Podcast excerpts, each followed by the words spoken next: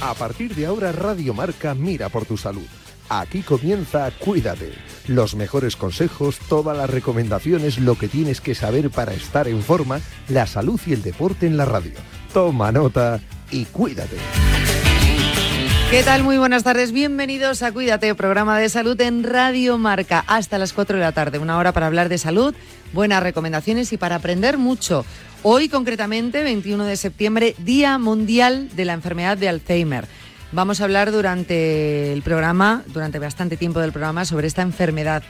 Y os voy a dar unas cifras. Unas 800.000 personas padecen actualmente Alzheimer en España. Cada año en nuestro país se diagnostican unos 40.000 nuevos casos de Alzheimer y más del 50% de los casos que aún son leves están aún sin diagnosticar. Y este porcentaje me parece alto, importante y que tenemos que, cambiar. Eso sí, al menos, de un, al menos hablamos de un 30% de los casos de demencia en el mundo podrían ser prevenibles, pero es verdad que, que una gran parte de la población no sabe cómo prevenirlo, no sabe qué es lo que puede hacer y realmente está a nuestro alcance. Es sencillo, es fácil en un 30% de los casos de demencia en el mundo, que yo creo que es bastante. Vamos a hablar de, todo ello con el doctor Juan Fortea, de la Sociedad Española de Neurología. Hoy también, por supuesto, por ser miércoles, estaremos con Boticaria García. Vamos a hacer un pequeño cambio de orden de contenidos, pero vamos a estar con Boticaria García. Así que si os parece, hoy sí que nos vamos directos a los contenidos en Cuídate. Comenzamos. Entonces dices que estos sensores detectan si alguien intenta entrar. Claro, y cubren todas las puertas y ventanas. Así que tranquilo, su despacho y todas las cosas que le importan también están protegidas. Si alguien intentara entrar, podemos verificarlo con las imágenes al momento. Y si detectamos un problema real, avisamos nosotros mismos a la policía. Protege tu hogar frente a robos y ocupaciones con la alarma de Securitas Direct. Llama ahora al 900 103 104.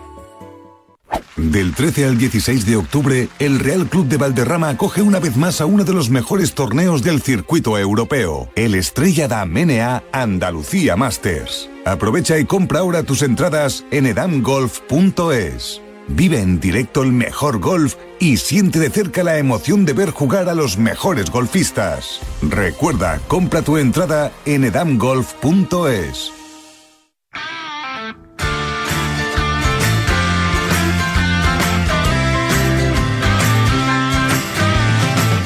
Bueno, lo vamos a decir mucho a lo largo del programa. Hoy es 21 de septiembre, Día Mundial de la Enfermedad de Alzheimer.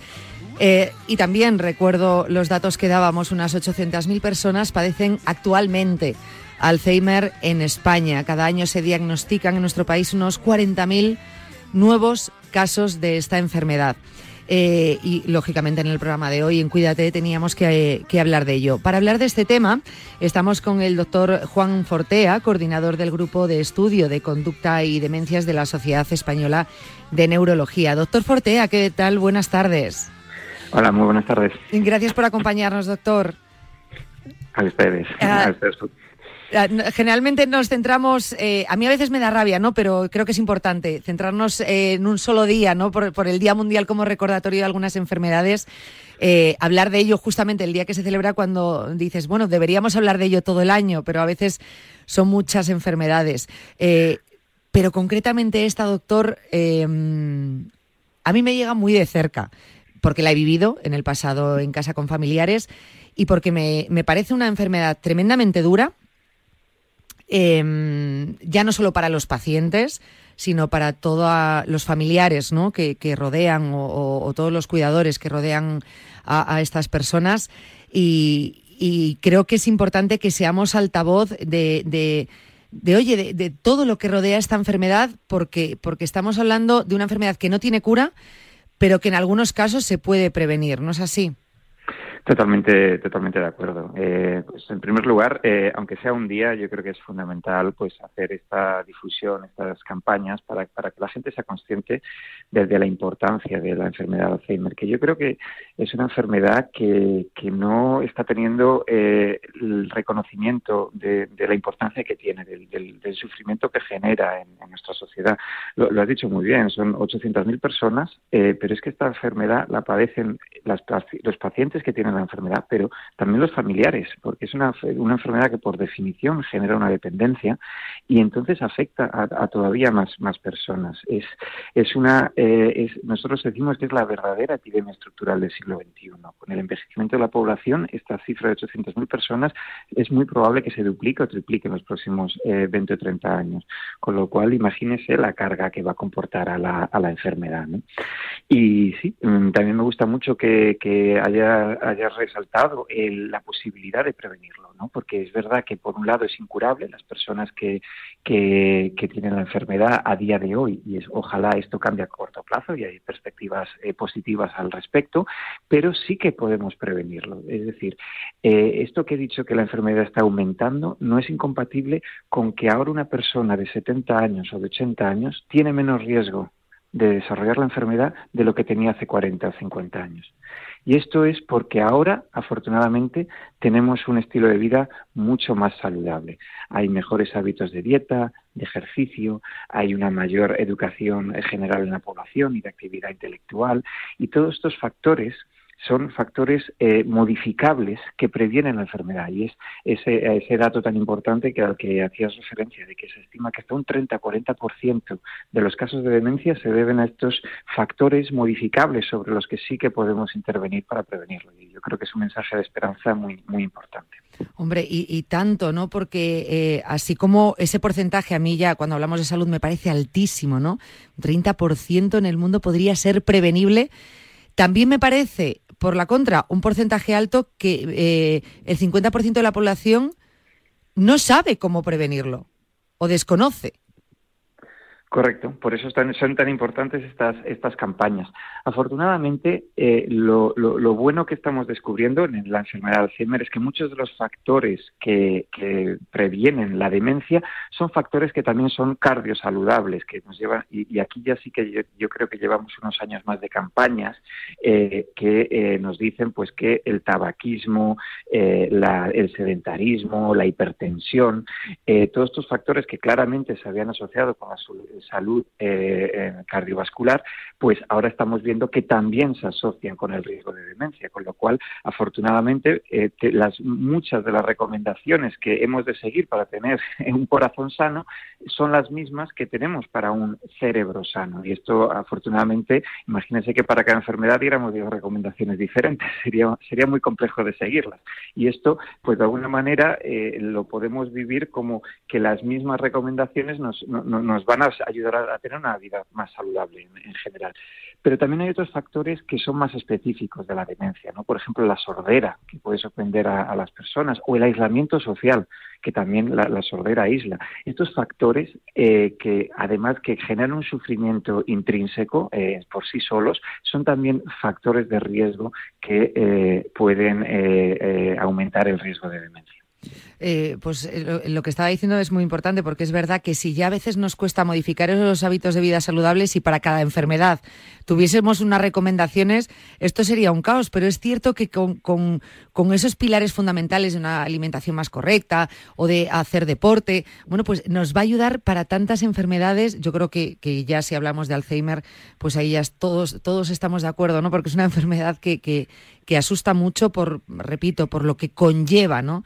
Eh, esta enfermedad respecto a todo, ya no solo eh, la parte física, sino estamos hablando de, que cuando vamos cumpliendo años, mm, los que hablamos mucho con, nuestros abuelos o con nuestros padres y tienen una edad más avanzada, eh, acuden mucho a los recuerdos, ¿no? Viven mucho de los recuerdos y, se aferran a ello como, como una manta que te abriga en verano. Eh, cuando te diagnostican de esta enfermedad sabes que vas a, terminar ¿no? Por, por, no tener esos recuerdos. Por eso la, la, dureza ¿no? Eh, mental de, esta enfermedad. Eh, una enfermedad que muchas veces o antiguamente se asociaba a la edad, pero que luego, desgraciadamente, también hemos visto que hay gente joven que, que puede empezar a, a desarrollarlo, a tener unos síntomas. Es verdad que es un, es un porcentaje muy bajito, pero existe personas de cuarenta y pico años que empiezan ya con, síntomas de, Alzheimer. Sí, e, e, es correcto, es, es, inhabitual, pero es correcto. la edad, antes estábamos haciendo hincapié en, en los factores modificables. La edad por desgracia, no es un factor modificable. Los años eh, estamos condenados a cumplir años y, la alternativa es peor, que es no cumplirlos. Eh, y eh, esto se considera un factor no modificable y es el mayor factor de riesgo para desarrollar una demencia por la enfermedad de Alzheimer. Y por eso tenemos tan asociada el concepto de enfermedad de Alzheimer a la edad, hasta el punto, hasta el punto que todavía hoy, afortunadamente menos, se habla de la demencia senil, que era la demencia asociada a la edad. Cierto. la, demencia es un síndrome, es simplemente, yo a veces digo que la demencia nos la diagnostican los familiares, no el médico. La demencia es que ya tus funciones cognitivas se han afectado eh, hasta un nivel que ya no puedes vivir de forma independiente. Es el familiar que dice, mire, es que ya no puede conducir, ya no puede cocinar, ya no puede. Y estos ya no pueden son lo que conforman el síndrome de demencia. Pero la demencia te lleva una enfermedad. Y la, y la enfermedad con diferencia más importante que conduce a un estadio o a un síndrome clínico de demencia es la enfermedad de Alzheimer.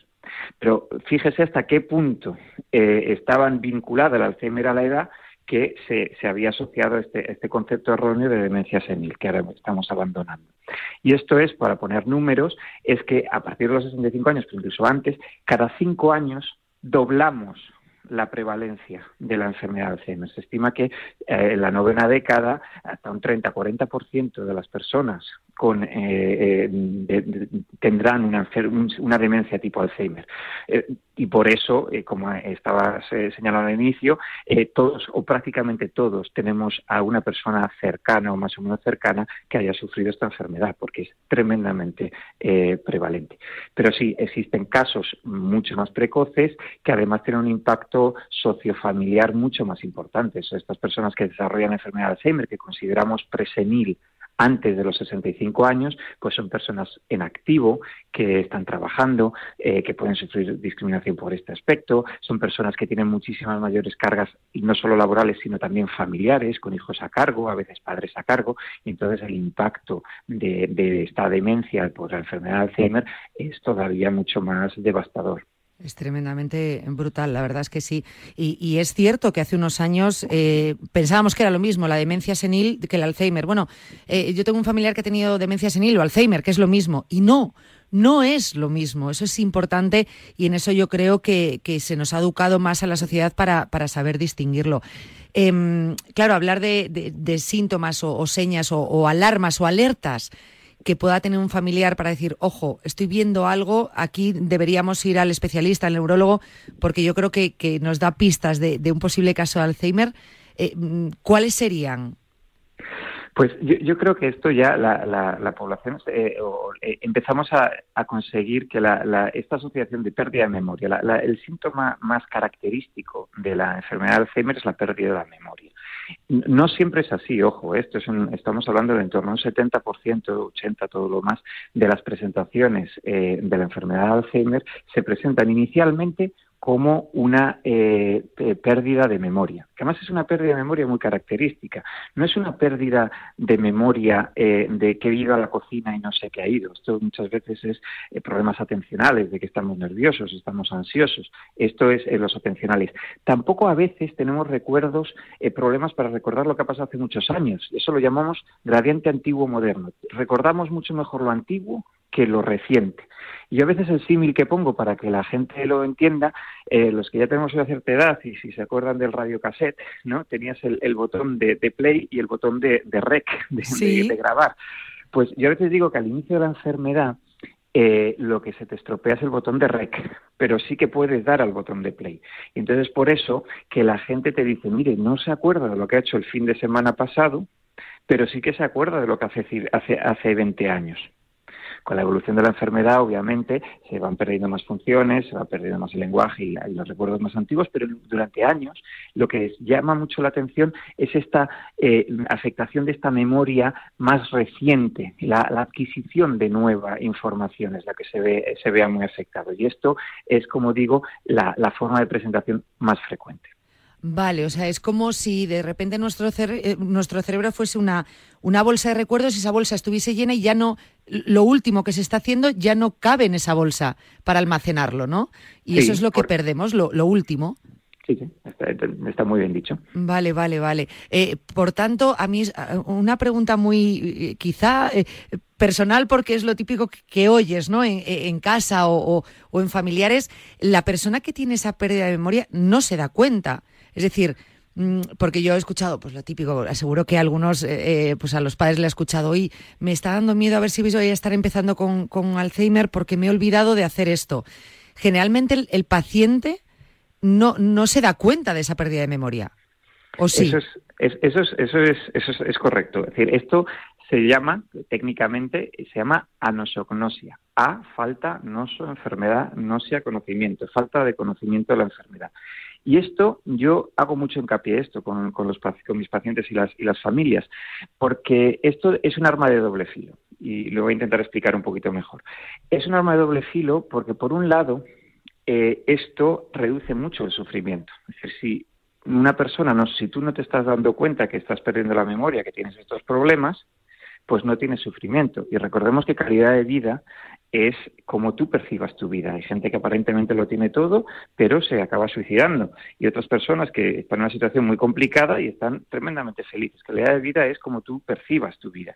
Entonces, una persona con muchas personas con enfermedad de Alzheimer eh, tiene, eh, tiene la sensación de que está muy bien. Y yo siempre hago la misma pregunta, y no es una pregunta vacía. Le hago la pregunta a Manuel, María, ¿qué tal están? Y casi, muy frecuentemente, Manuel o María me dirán, yo, porque han venido a la consulta, pero es el marido o la mujer que me dicen, no, no, no, doctor, que está mucho peor de memoria o de lo que fuera. Eh, pero y eso a mí me sirve para mostrarles que muchas veces el paciente no sufre y esto puede hacer, ser una forma que aminore el sufrimiento del familiar. Si el paciente no está sufriendo, tú eres consciente de que el paciente no es consciente y no sufre, sufres un poquito menos. Lo que ocurre es que eso no te quita la, la, experiencia de que tu ser querido pues está deteriorando. Y entonces, muchas veces la enfermedad de Alzheimer es un duelo en vida para los familiares y, personas que acompañan a la persona con demencia. Pero el hecho de que no, no se dé cuenta, a mi modo de ver, es una, eh, eh, tiene estos efectos eh, positivos.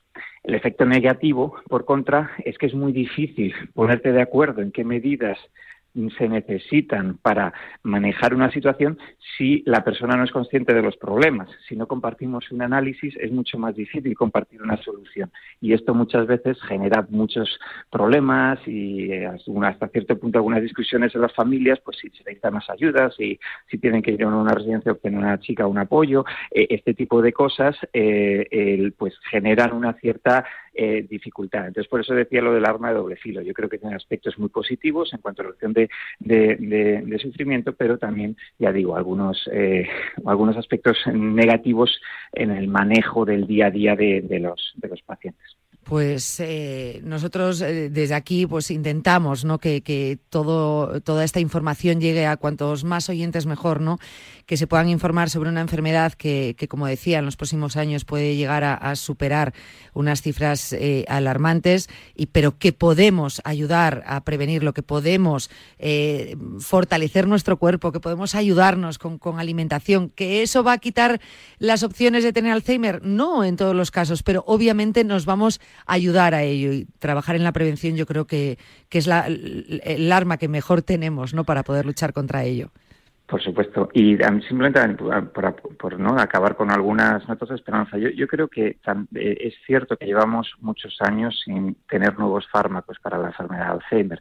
Y es verdad que venimos que de unos años en los que han fracasado muchos ensayos clínicos y hemos tenido mucha polémica en torno a algunos de ellos. ¿no?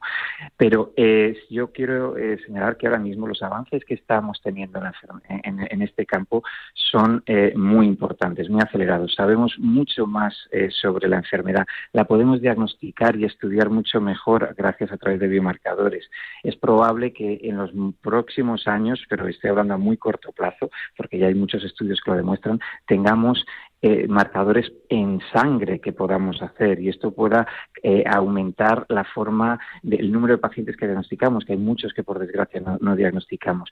Y luego hay una ola de ensayos clínicos que vienen ahora que eh, pueden eh, cambiar radicalmente el panorama y empecemos a tener tratamientos que modifiquen el curso de la enfermedad.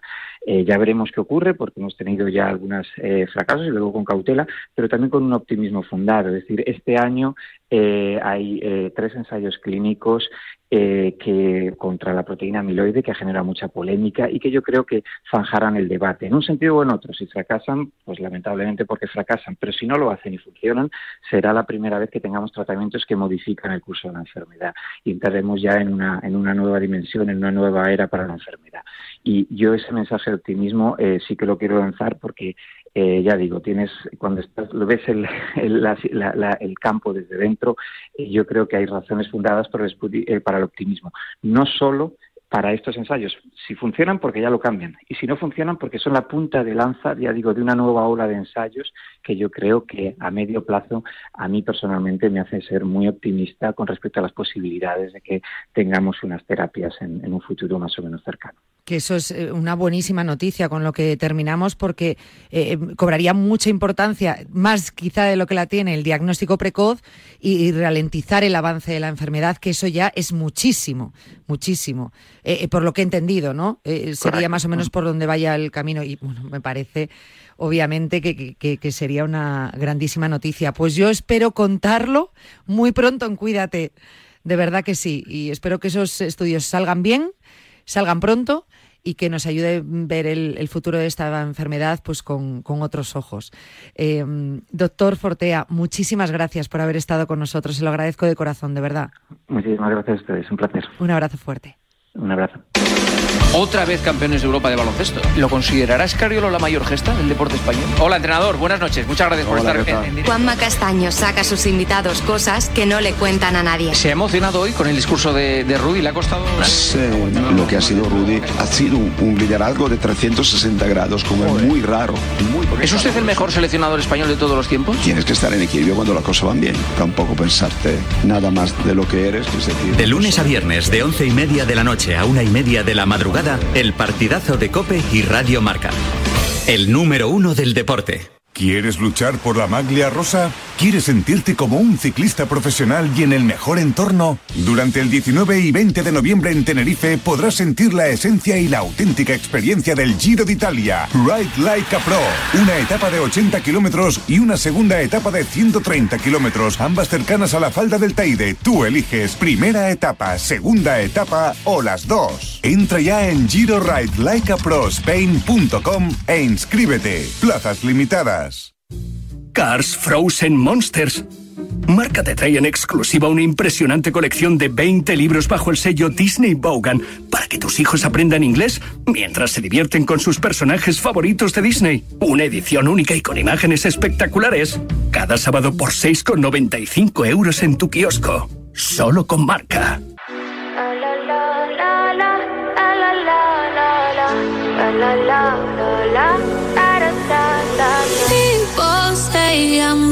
Bueno, pues continuamos y en este Día Mundial de la Enfermedad de Alzheimer atendemos a todos eh, los aspectos ¿no? que, rodean esta patología. Esta enfermedad, eh, como decíamos antes, constituye la forma pues, más frecuente de demencia neurodegenerativa en las personas ancianas.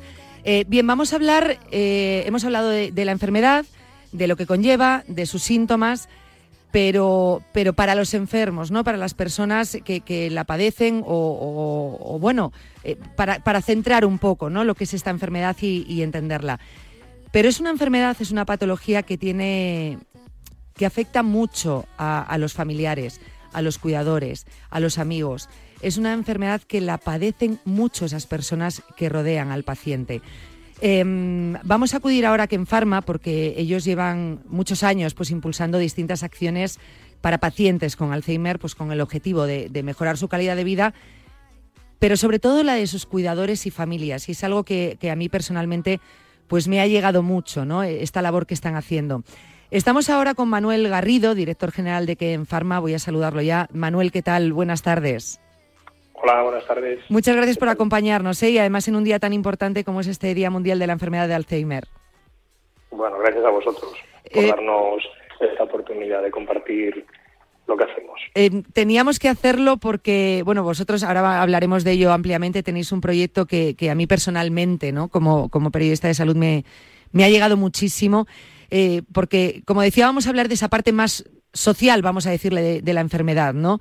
Em, cuando llega a Manuel un, diagnóstico de enfermedad de Alzheimer, como estaba diciendo, eh, le cambia la vida al paciente, ¿no? Cuando se lo comunican, cuando le diagnostican. Y a veces nos olvidamos en ese primer diagnóstico de lo que van a padecer familiares y amigos cuando realmente esa enfermedad se está desarrollando. Pero lo cierto es que eso que les espera es, algo muy duro. Pues hombre, la verdad es que, como dices, eh, eh, afortunadamente, pues mira, a nosotros todavía no nos ha tocado eh, de cerca, ¿no? Pero sí que tengo eh, bueno, pues en el sector que trabajamos conozco bastantes casos, ¿no? Y bueno, es lo que yo te digo, que, es lo más triste que te puede pasar, ¿no? Que pues que dejes de conocer a, a tus seres queridos y que, que incluso te olvides de quién eres, ¿no? De lo que has hecho en la vida y que no puedas compartir con nadie pues lo que hacemos habitualmente, ¿no? Cuando nos vemos, eh, yo creo que lo primero que hacemos es, oye, ¿te acuerdas lo bien que nos lo pasamos en las fiestas de no sé qué? Eh, siempre estamos hablando de lo que hemos hecho antes, ¿no? Y bueno, pues claro, tiene que ser muy duro, muy triste. Cuando los recuerdos se van, ¿verdad? Cuando sabes que, que no vas a poder tirar de ellos. Eh, que es al final el hilo conductor en esta vida, porque todos para hasta para hablar de futuro o de presente tenemos que, tirar de pasado. Al final son recuerdos y en la parte más, más mm, que tiene que ver más con la salud, ¿no? Pues eh, esto se ve centrado en la, en la enfermedad del, del Alzheimer. Em, decía que en Kenfarma, por ejemplo, bueno, pues estáis muy volcados con, con esta enfermedad y de hecho tenéis un proyecto que se llama Conexión Alzheimer, que yo he llegado a él y, la verdad que me parece un proyecto eh, impresionante. Es Conexión Alzheimer más conectados que nunca frente al Alzheimer. A mí me gustaría transmitirle a, los oyentes que, que, puedan tener incluso familiares o amigos em, con una enfermedad así, ¿qué es este proyecto? Porque a mí me ha dado la sensación cuando, cuando lo he conocido más que es un, un, proyecto de comunidad, es decir, me he sentido arropada dentro de, esa, de ese proyecto, de esa página. Pues mira, me alegra mucho que haya sentido eso, porque la verdad es que era, el objetivo, ¿no? Es decir, nosotros empezamos a colaborar eh, con la Fundación Reina Sofía, que estaba centrada hace unos años también en eh, obtener, pues bueno, de alguna manera algunas eh, posibilidades económicas para la investigación en esta enfermedad. hicieron que también Marca estuvo presente en esas ediciones de que se llamaba Edición Recuerda y intentábamos, pues de esa manera, pues eh, bueno pues a partir de, pues de, a lo mejor periódicos de, hace muchos años o eh, algunos eh, objetos ¿no? que, te, hicieran volver al pasado no e intentar concienciar a la gente de que esto pues era un mal de todos no un mal de una enfermedad de mayores no empezamos así fuimos avanzando pues centrándonos un poquito más con especialistas viendo qué necesitaban pues para facilitar un poquito la labor de los cuidadores con puzzles que pudiesen eh, asociar recuerdos a, imágenes y cosas así relacionadas más directamente con el enfermo. Y en un momento dado decidimos pues pasar a lo que acabas de decir tú, decir, bueno, pues vamos a intentar concienciar al resto de, gente que a lo mejor no tiene ni familiares ni amigos, pues que esto es una enfermedad de todos, ¿no? Y pusimos en marcha este proyecto, lleva un año y medio más o menos la página en funcionamiento y la verdad es que estamos contentísimos porque pues tenemos unas 20.000 entradas mensuales ¿no? de, de personas pues que bueno pues que en un momento dado quieren informarse de la enfermedad o bien quieren pues ver los, los eh, artículos relacionados con, con esta enfermedad o, los, o los materiales que tenemos no y se pueden descargar se pueden imprimir se pueden guardar en el ordenador en unas carpetas para usarlas cuando necesiten. Y bueno es un poco esta labor que has dicho tú no de hacer una especie de comunidad en la que todas las personas que estén afectadas directamente o indirectamente por este mal, eh, que nos puede pasar a cualquiera, que no es un tema único exclusivamente de, personas mayores, eh, pues eh, no se vean solos. Es un poco este el objetivo. Claro, efectivamente, porque era lo que comentabas. Yo creo que también has, dicho algo muy importante. Hace muchos años decías Alzheimer y primero ya costaba distinguir entre una demencia eh, asociada a la edad eh, con, la enfermedad de Alzheimer. Muchas veces se ponía en el mismo saco hasta que eh, tiempo después, gracias a Dios, ya supimos separar ¿no? que era, lo que era la enfermedad de Alzheimer de una demencia vinculada a la edad y cada vez hemos ido conociendo más casos de, gente más joven, es decir, síntomas que incluso con treinta y pico, cuarenta años empiezan a aparecer. O sea, es decir, ya no solamente es una enfermedad de mayores, es de todos. Sí, bueno, eh, afortunadamente estos casos son pocos, son menos eh, frecuentes, pero la verdad es que esto es otra de las eh, otro, de los avances que, ha tenido la, medicina, ¿no? Y gracias a la comunidad científica, pues, realmente ahora hay muchísimas más posibilidades de diagnosticar con, con digamos más tiempo o, o de manera más precoz, pues algunos indicios que pueden dar pistas de que que bueno pues que tienes un principio de una enfermedad pues bueno que, realmente al día de hoy todavía no no hay cura y, también hay muchas lagunas de, ver de dónde proviene no del origen no eh, seguramente que, en las entrevistas eh, posteriores que, se puedan hacer eh, en años siguientes pues seguramente que las respuestas que te den serán pues diferentes a las que te, a las que te dan ahora no porque esto va muy rápido y se avanza en sobre todo en, la, en el área del diagnosticar con,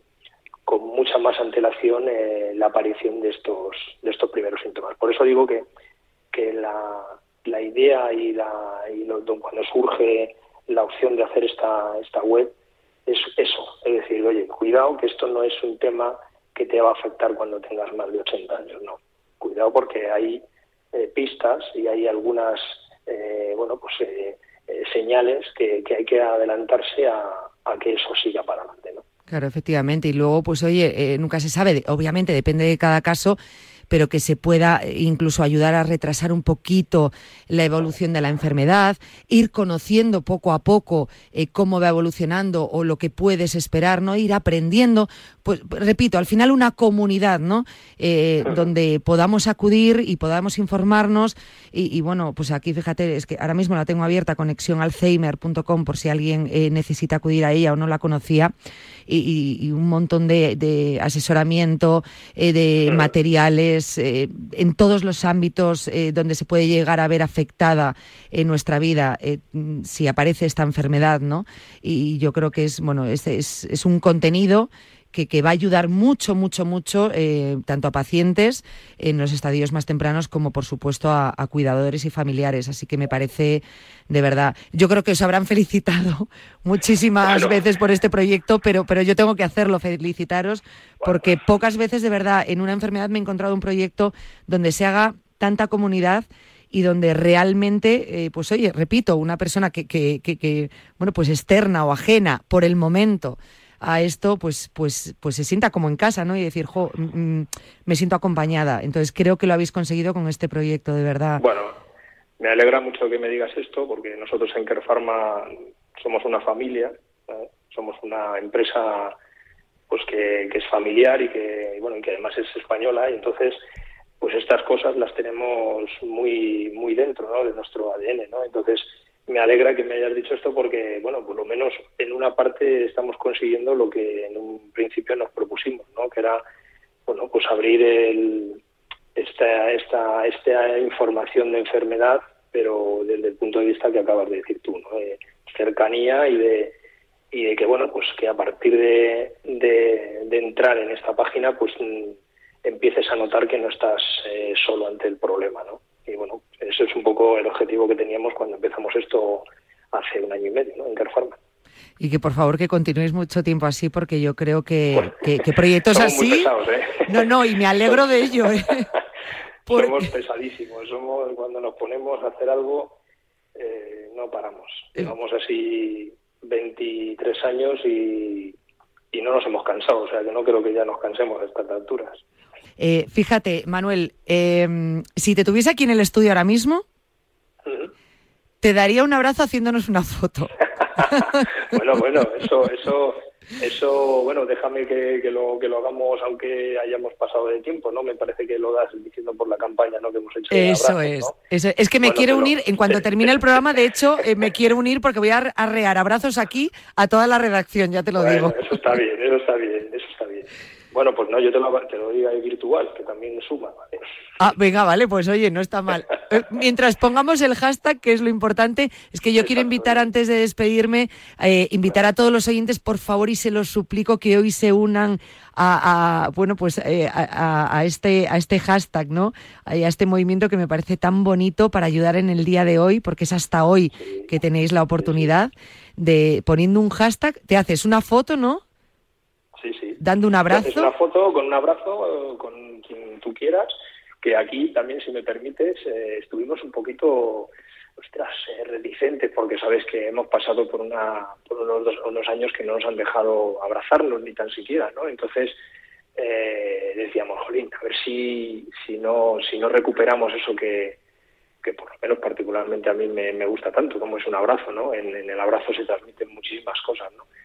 Pero bueno, eh, la verdad es que yo creo que las personas eh, enseguida nos adaptamos a, todo y, estamos teniendo una respuesta fabulosa. Llevamos 2.000, nos habíamos marcado una meta de 2.500 y yo creo que hoy, con el mensaje que acabas de, de dar tú, pues vamos a conseguir pasar esa, esa cantidad. me encantaría. Eh, el tema económico simbólico en esto, ya ya te lo comento, porque porque eh, se necesita mucho para, para continuar investigaciones y bueno, lo único que queríamos era pues es un gesto ¿no? de concienciar a la gente de que, de que eh, somos solidarios en muchas cosas, pues en esto también hay que, hay que serlo. ¿no? Y bueno, pues la Fundación ACE nos lo agradecerá. Hombre. Para poder continuar su labor. Eh, estoy convencida de ello porque lo que tú dices, al final, cuando se habla de investigación, ¿no? Bueno, pues sí, puede ser puede ser simbólico, puede eh, ser poco dinero y se necesita muchísimo años de investigación, dinero, pero todo ayuda y nosotros desde luego y los oyentes y la redacción de Radio Marca y Marca nos queremos unir en el día de hoy con ese con ese abrazo de verdad porque porque es una foto que nos hagamos dándonos un abrazo. con quien quieras, hasta tu mascota, tu pareja, tu amigo, tu madre, tu padre, quien sea. Incluso si quieres eh, algo, pues yo que sé, a un libro, pues también, no pasa nada. Y el abrazo puede ser a cualquier a cualquier cosa. A cualquier persona, a, lo que sea, vamos, a, un micrófono te abrazas. a un micrófono, si no tienes a alguien al lado, pues a un micrófono también. Y pones el hashtag un abrazo por el Alzheimer, ya está, un, el hashtag así, la almohadilla, un abrazo por el Alzheimer. Y, y lo y simplemente tienes que compartirlo en redes. sí, a las redes que, que cada uno tenga y ya está.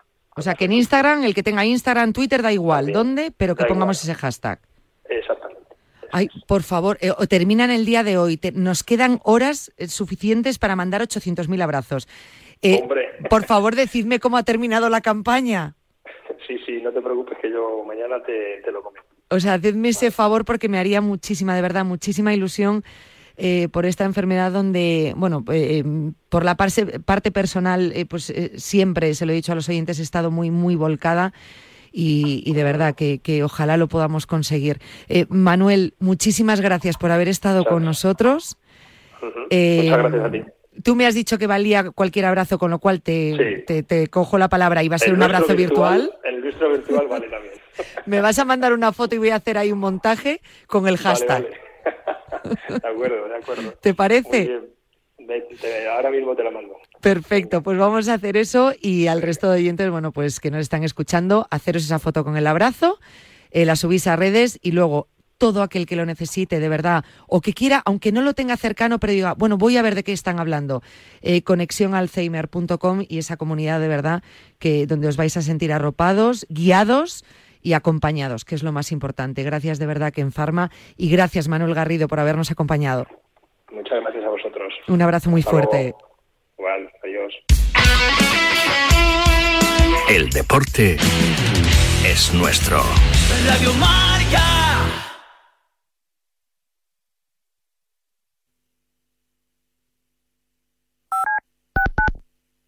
Todo el análisis en la pizarra de Quintana de lunes a viernes de 4 a 7. La pizarra Progressive is America's number one motorcycle insurer, so we understand motorcycles. No, really, we have a bike translator. Okay, so this bike feels like he's capable of a little more than just trips to the convenience store. Oh, also, he wants to let you know that you can buy a gallon of ice cream instead of a pint every time. Those are his words. So he said roughly like, blink the last wheel. It doesn't really translate, but the way he said it was super funny. Get 24 7 roadside assistance with Progressive. Progressive Casualty Insurance Company and affiliates. Roadside assistance subject to policy terms and limits and may require comprehensive coverage. Open a new checking account and get $300. Avoid big box banking with KeyPoint Credit Union. We're local, member owned, and not for profit. With a new checking account, you get a $50 sign up bonus. And then you can get another $250 in bonuses. Conditions apply. Get started today at kpcu.com forward slash MB50. Federally insured by NCUA. Key Point Credit Union. Next generation neighborhood banking. アメリカにはもともと I thought you were quitting. I am quitting. I can't quit smoking. 直接戦ったことあるのか Japonés, inglés, francés, castellano, italiano. A la claqueta hace más de 35 años que se le entiende todo. La claqueta, domingos de 8 a 9 de la mañana en Radio Marca.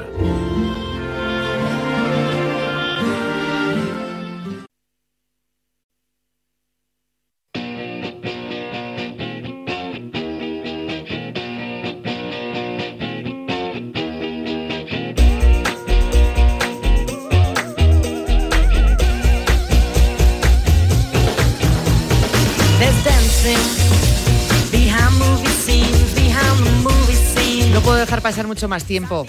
Los que venís escuchando el programa todos estos días, sobre todo el miércoles pasado, sabéis que terminamos anunciando de lo que hablaríamos hoy. Para mí es un tema muy importante, vital.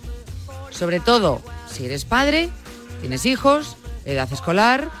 Y yo no puedo, no puedo. Y a mí, si Boticaria me dice, oye, que vamos a hablar de piojos, pues raro es que después del programa del otro día no le hiciese una llamada para decirle, cuéntame todo lo que sabes. Boti, ¿qué tal? Buenas tardes.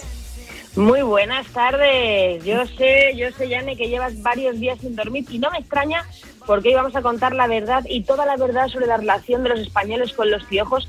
Vamos a revelar los datos del estudio CINFA Salud, que se ha hecho este estudio con el aval de CEFAC, que es la Sociedad Española de Farmacia Comunitaria, y se ha hecho en más de 3.000 padres con niños entre 3 y 12 años. Y en este estudio tenemos las claves sobre cómo nos comportamos los españoles ante este parásito al que tú odias. Eh, ya sé que esa palabra es fea, pero No, no, no, no, odiar. no es fea, la odio. La odio. Y hay algunos datos, Yane, hay algunos datos que te van a sorprender. ¿En serio? Ay, a ver, ya, ya no sé ni por dónde empezar. O sea, es que estoy hasta, te lo prometo, ¿eh? que se me han pasado los días que parecían meses. Eh, yo quiero saber todos estos datos. Vamos a ver. O sea, aquí, el- para empezar, los padres han tenido que contar la verdad. Eh, han tenido que confesar, eso es. A Claro. ver, la verdad que eh, parece que está feo, ¿no? Eh, porque eh, siempre hay mucho estigma y precisamente de esto eh, va este estudio, ¿no? De intentar derribar esos estigmas y que no tengas que decir la palabra confesar, de que no te dé vergüenza, porque realmente, eh, ¿cuántos padres han dicho que sus hijos tienen piojos? Más de la mitad. El 50,7% de los niños españoles de 3 a 12 años de este estudio tuvo piojos alguna vez en los tres años anteriores a la pandemia de COVID-19. Más de la mitad. Entonces, es como decir, ¿quién, es- quién, quién es castaño moreno en este país? Pues más de la mitad. O sea, tener piojos es como es como tener, como no ser rubio, vaya. Pues la Para mí mayoría. decir en esto 50% es decir to- todo el mundo, vamos. O sea, to- aquí todo kiski. Pero una Ahí vez es. o varias. Bueno, pues se hizo la pregunta y la, la- la respuesta es que el 43,8 solo una vez, eh, dos o tres veces el 39,4 y cuatro o más veces Ay, el cuatro. 16,8. O sea, casi, casi el 17% cuatro o más veces. Madre mía, cuatro más. Uf, Esto es como tener el COVID cuatro veces, que no es lo mismo, por supuesto. Sí. Pero cuando dices, he tenido el COVID cuatro veces, yo misma. Eh, Sí, que sí. muchísimo. O sea, piojos. eh, no, mm, Cada dos por tres, cada dos por tres. Es que eso es estar permanentemente con la liendrera. Y luego, a ver, yo tengo curiosidad. Porque muchas veces no es por zonas. Tienes una amiga que vive en Sevilla a lo mejor y te dice, ah, pues aquí no te creas que se habla mucho de los piojos. Es decir, ¿Esto depende de dónde vivas? ¿En qué zona? Que a lo mejor haya zonas que se, es hay más proliferación, por ejemplo, de piojos. ¿O no? Bueno, pues es curioso porque también en este estudio de Ciencia Salud se ha hecho se ha hecho esa pregunta a los padres. Bueno, claro, además eh, realmente ellos están están digamos clasificados, ¿no? Por su por su lugar eh, de residencia y entonces vamos a poner redoble de tambores. ¿Cuál es la comunidad autónoma donde han tenido piojos en los últimos tres años en las Islas Baleares? Tiene el valor Hola. máximo, el 69,2, ¿vale? Hola. Donde el 70% de los niños casi, y donde menos en La Rioja. Ah, ya que me voy a vivir.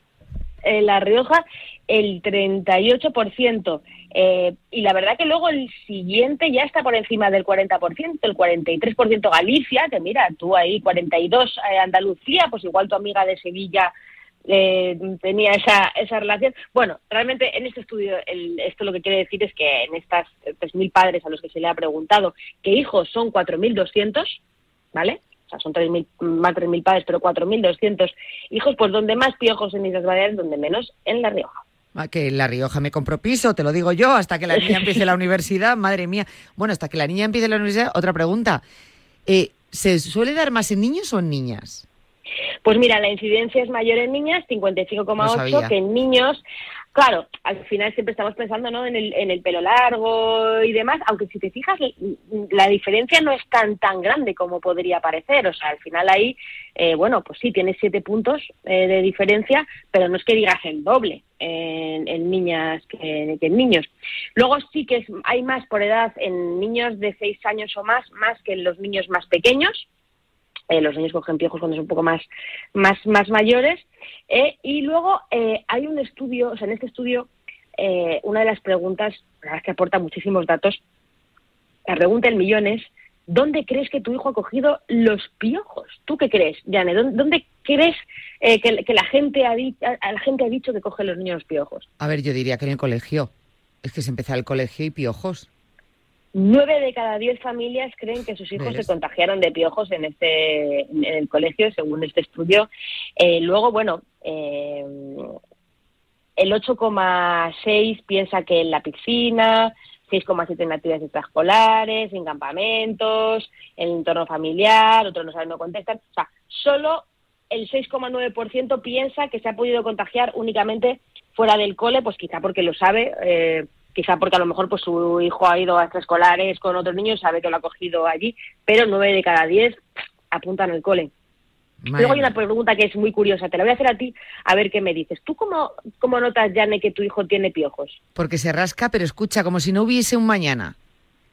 Ajá, bueno, pues mira, ahí estás. Siete de cada diez familias eh, hablan de que sus hijos tienen prurito o picor de, cabeza y eh, seis de cada diez hablan de que los ven al, bueno, pues al, al peinar, lavar, revisar el cabello. Pero el picor, mm, vamos, ahí va a la cabeza. Luego también hay gente que ha visto eh, los picotazos, ¿no? Estos, estos puntitos, o porque no duermen bien, eh, también, pero vamos, principalmente ese picor. Eso te iba a Y decir. cuando- Lo otro es demasiado ir al. Uf, porque no duerme bien o tal. Yo no, yo. Es que de verdad que es que se rascan con ganas. Eso es, como esos monitos eh, que, que- que aparecen. Sí, sí. Pues otra pregunta que se hace en el que es interesante es, bueno, pues una vez que tú ya, y aquí es donde empezamos a meternos en la chicha, ¿no? En, en ver pues, qué, qué es lo que, qué es lo que se podemos estar haciendo mal. Cuando tú lo notas, ¿qué haces? O sea, cuando notas que tu hija se rasca, porque hay respuestas que son sorprendentes, ¿eh?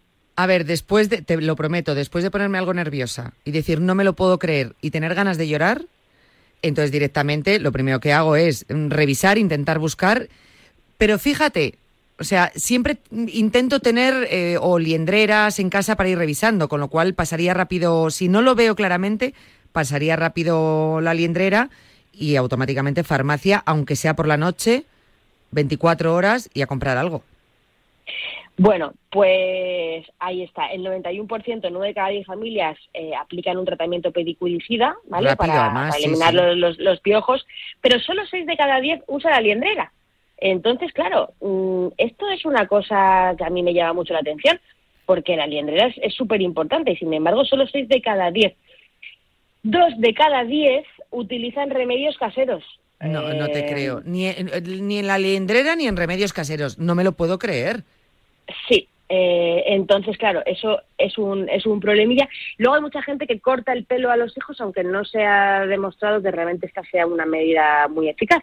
Entonces, bueno, después de, de lo de los remedios. Ah, bueno, y una cosa muy curiosa. El 14,7 dice que los quita con la mano. Vamos a ver. Mm, Ahí entramos en el, en el, en el, en el modo chimpancé también. Eh, hay gente que lo retira con la mano, claro, tú puedes ser muy hábil, pero, pero es, lo que hay.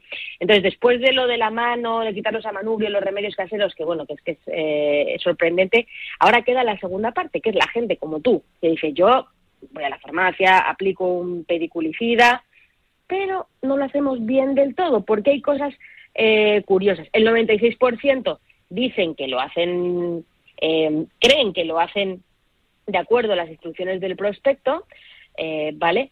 Pero eh, luego 8 de cada 10 utilizan la liendrera bien, o sea, de los, de los que lo usan, ¿vale? Pues muchos usan liendrera, pero el principal error es que el 79% de los padres y de las madres usan secador después y no hay que usar el secador después porque puede el dañar ese efecto residual del tratamiento. Es decir, tú te lo pones, te hace efecto, pero el efecto residual te lo cargas en parte con el eh, secador.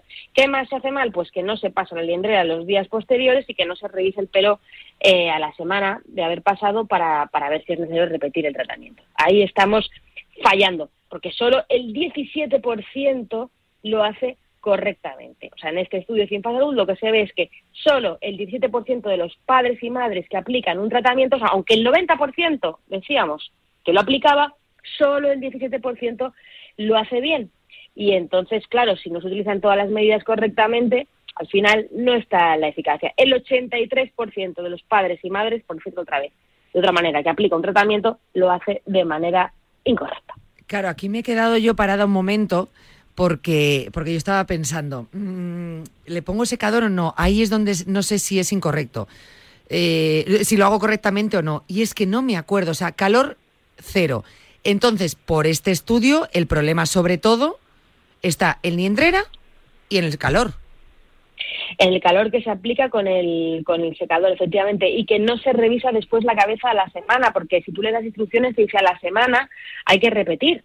Entonces, sí, claro, tú, vale, tú lo utilizas, pasas la liendrera, no usas el secador, pero a la semana no revisas, sabemos que cuando se aplica el tratamiento puede que haya quedado algún huevecillo, alguna liendre que abre en esos días y a la semana hay un piojo vivo por ahí. Entonces, ese nos lo tenemos que cargar porque el tratamiento puede que no se cargue a todas las liendres. Entonces, si nos cargamos a la semana, si revisamos y nos cargamos ese piojo, ya hemos acabado porque ya no quedan liendres.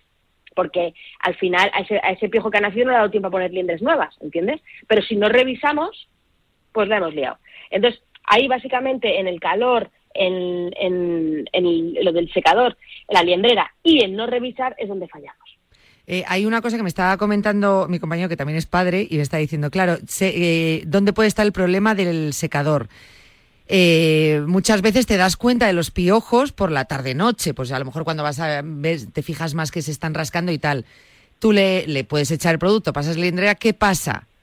Que dices, te entra como un cargo de conciencia porque se vaya eh, la niña con el pelo húmedo a la cama y dices, venga, hombre, un golpe de secador y le seco el pelo. Ahí fallo. Bueno, claro, ahí lo que tenemos que lo que tenemos que pensar es que bueno, pues ante ante la duda eh, hay que saber que los, los virus no entran por el pelo húmedo, es verdad que no es no es eh, agradable, pero bueno, mira, venden unas unas toallas eh, también por ahí de estas súper absorbentes, súper secantes. Oh, sí, sí, me eh, que esas. Cristina Mitre Cristina Mitre la sacó hace hace años pues bueno se puede quitar se puede absorber eh, toda la humedad e intentarlo de alguna manera pero es verdad que este calor acaba con el efecto residual por tanto no lo estaríamos haciendo bien Eh, Madre mía, me- estoy por ponerme en la puerta del colegio a repartir liendreras.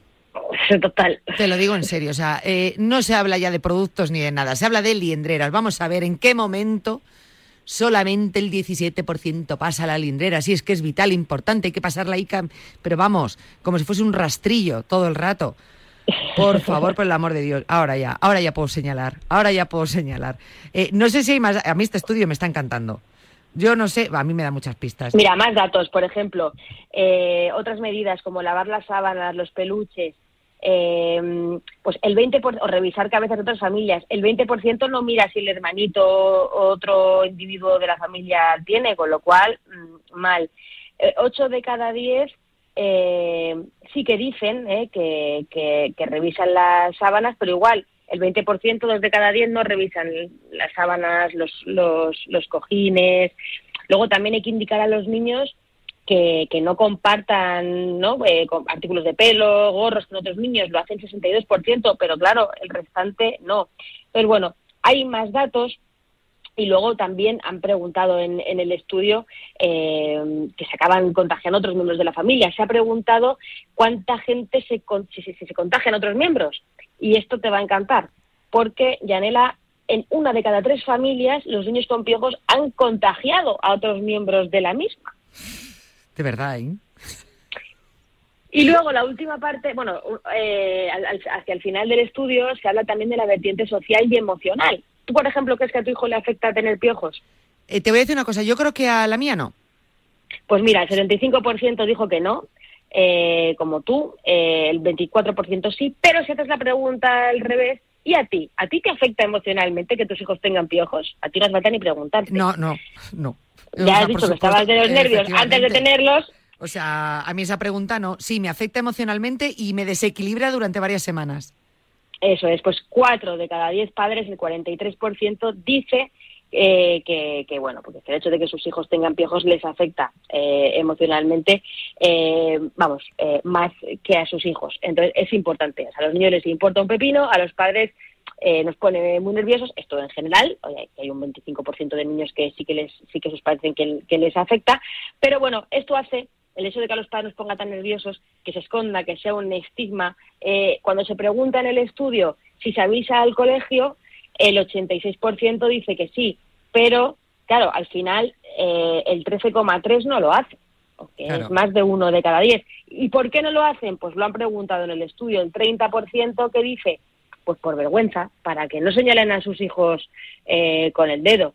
Entonces, bueno, pues eso es importante porque el 30% de los padres no avisa al cole y eso es algo que tenemos que cambiar. Ay, qué horror. Ya estoy deseando el siguiente tema de piojos, ¿eh? Deseando más mitos y más cosas. Eh, Boti, muchas gracias. Un beso fuerte, hasta la semana que viene. Nos vamos con picores, Iñaki yo aquí, ¿eh? Nos Sí, pica todo, ¿eh? Te lo imagino, juro. Nos me vamos lo picores. imagino. No pasa nada, no pasa nada. Hasta el miércoles. Adiós.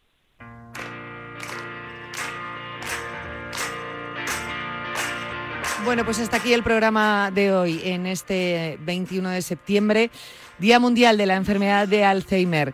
Yo me despido hoy de vosotros con ese abrazo que hemos prometido durante todo el día. Por favor, haceros una foto abrazando a alguien, a algo, a quien sea, y con ese eh, hashtag un abrazo por el Alzheimer. Y de esta manera estaremos contribuyendo con esa donación que ahora mismo es una campaña de Ken Pharma eh, para la investigación eh, del Alzheimer. Un abrazo por el Alzheimer. Gracias y nos vemos mañana. Adiós.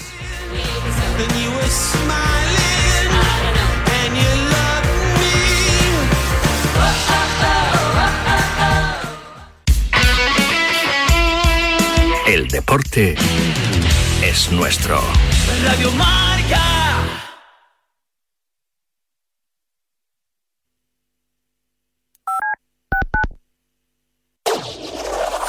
Marcador acoge de 7 a 8 de la tarde su informativo 360, dirigido por Nuria Cruz.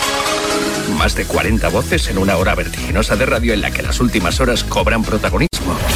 Hey, y'all. We're, We're the the Antonellis. And we own Antonelli's Cheese Shop in Austin, Texas. With our Spark Cash Plus card from Capital One, we earn unlimited 2% cash back on every purchase. And it has no preset spending limit. So our purchasing power adapts to our business needs. We use our cash back to help take care of our most valuable asset. Our people. It may sound cheesy. But we like it that way. Capital One.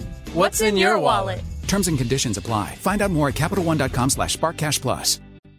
Esta semana, como decíamos, Nuria, se completan los octavos de final de la Copa del Rey con las eliminatorias. Pues bien, le contesta el presidente del gobierno, Pedro Sánchez. Información, opinión y reflexión para cubrir el panorama deportivo mundial. Y mientras, como decía Rafa Nadal, esta madrugada ha arrancado el Open de Australia. El premio de BES al mejor entrenador. Vamos a ver si podemos escuchar a Tomás. Informativo 360 con Nuria Cruz y Pablo Parre en Marcador. Mañana, marcador. Mañana, Radio Marca. Ahora, la radio. Radio Marca te lo cuenta todo.